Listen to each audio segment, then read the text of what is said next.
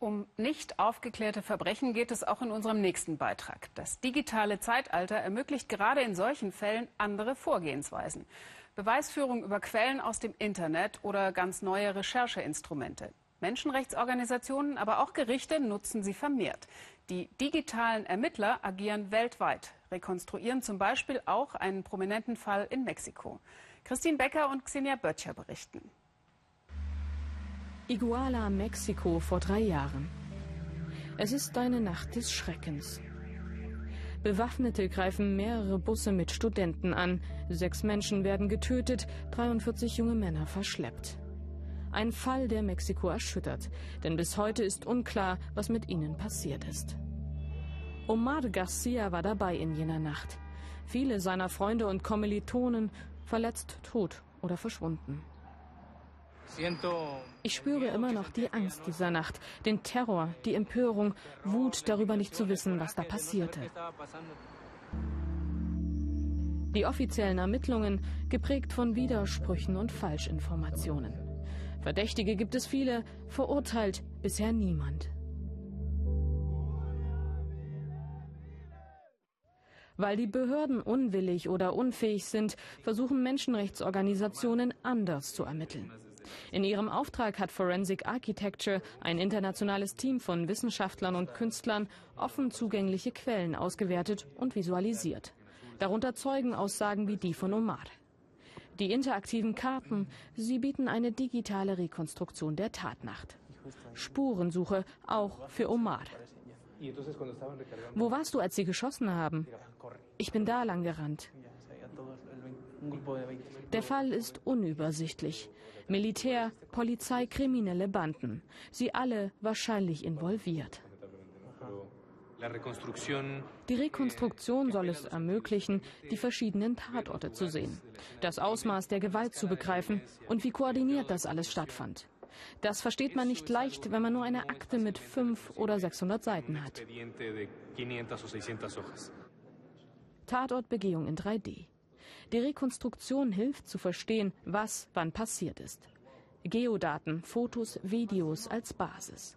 Das Projekt macht den komplexen Fall zugänglich in einer Ausstellung, aber auch im Netz. Menschenrechte und digitale Ermittlungen. Auch Amnesty International nutzt diese Möglichkeit immer häufiger. Seit einem Jahr schult die Organisation Studenten wie hier in England. Sie sollen dabei helfen, Videos und Fotos aus sozialen Netzwerken zu prüfen. Olivia Janelli ist von Anfang an dabei. Die digitalen Medien eine große Chance, findet sie. Dadurch können die Menschen vor Ort die Dinge wieder in ihre eigenen Hände nehmen. Sie können einfach ihr Handy anmachen, aufnehmen, was passiert und Beweise sammeln. Ziel ist es dann, solches Material zu verifizieren. Wo wurde es aufgenommen und wann? Die digitalen Detektive suchen nach allen möglichen Informationen. Wetterbedingungen, der Sonnenstand werden ausgewertet. Die Bilder aus dem Netz eine mögliche Quelle für die Wahrheit. Digitale Bilder können Beweise liefern. Wir können die Zuständigen zur Verantwortung ziehen mit einem YouTube-Video. Videos wie dieses zum Beispiel. Das soll einen mutmaßlichen libyschen Kriegsverbrecher zeigen. Auch auf Basis solcher Aufnahmen hat der Internationale Strafgerichtshof in Den Haag Haftbefehl gegen ihn erlassen. Das Gericht nutzt digitale Möglichkeiten, um zu ermitteln, auch aus der Ferne. Für uns ist diese Fülle an Informationen großartig. Nicht alles ist relevant, aber wir können sehr effizient auf diese Informationen zugreifen. Und sie kommen möglicherweise von Orten, zu denen wir keinen Zugang haben.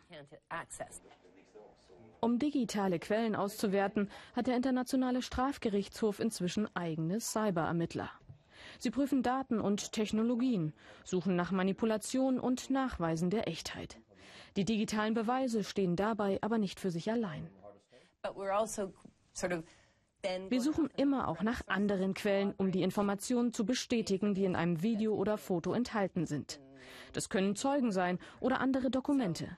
Wir schauen eine Reihe von unterschiedlichen Quellen an.